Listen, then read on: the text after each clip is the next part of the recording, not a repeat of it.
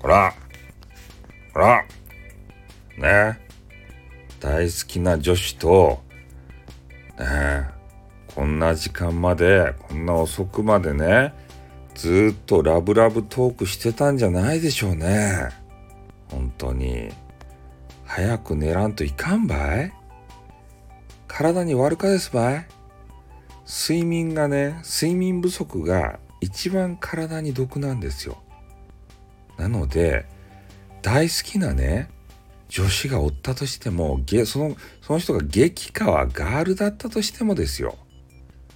ね、早々にもう引き上げてね、寝らんといかん。寝らんと、いろんなね、えー、病気になります。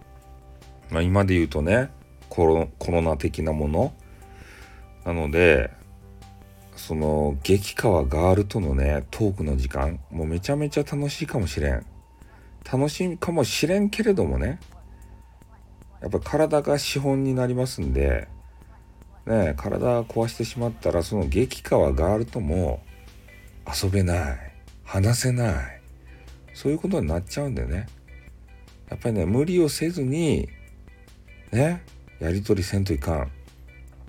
まあ、女子の方だったらイケボボーイとかねそういう人と絡んでるじゃないですか。ね。でそういう人とね話すとお互いのねお耳が幸せなのかもしれん。幸せなのかもしれんけれどもね俺は体が心配だみんなの。ね。特にインターネットっていうのはねなんか知らんけどね長時間話しちゃうね。なんかようわからんねラブラブトークをさずっと話しちゃってもうね気が付いた時にはもう寝る時間がね、まあ、次の日がお仕事とか学校とかね2時間しか眠れんとかもう1時間しか眠れないぜとかねそういう風になっちゃう。それは無理がきますからね。なんか俺からのアドバイスでちゃんと夜は寝てくださいよ。眠れるかな？子守歌歌おうか。歌歌わんけどね。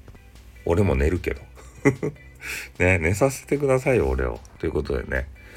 ちょっと夜中にボイスしたくなったんでさせていただきました。